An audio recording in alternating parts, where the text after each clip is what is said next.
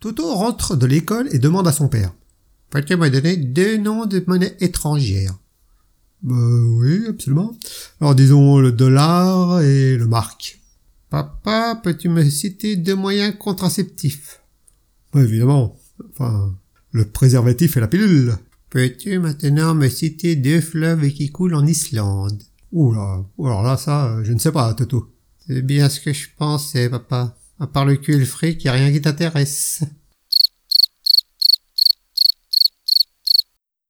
Merci d'avoir passé du temps ma compagnie. N'hésitez pas à liker, laisser un petit commentaire ou vous abonner. Et à bientôt pour de nouvelles aventures.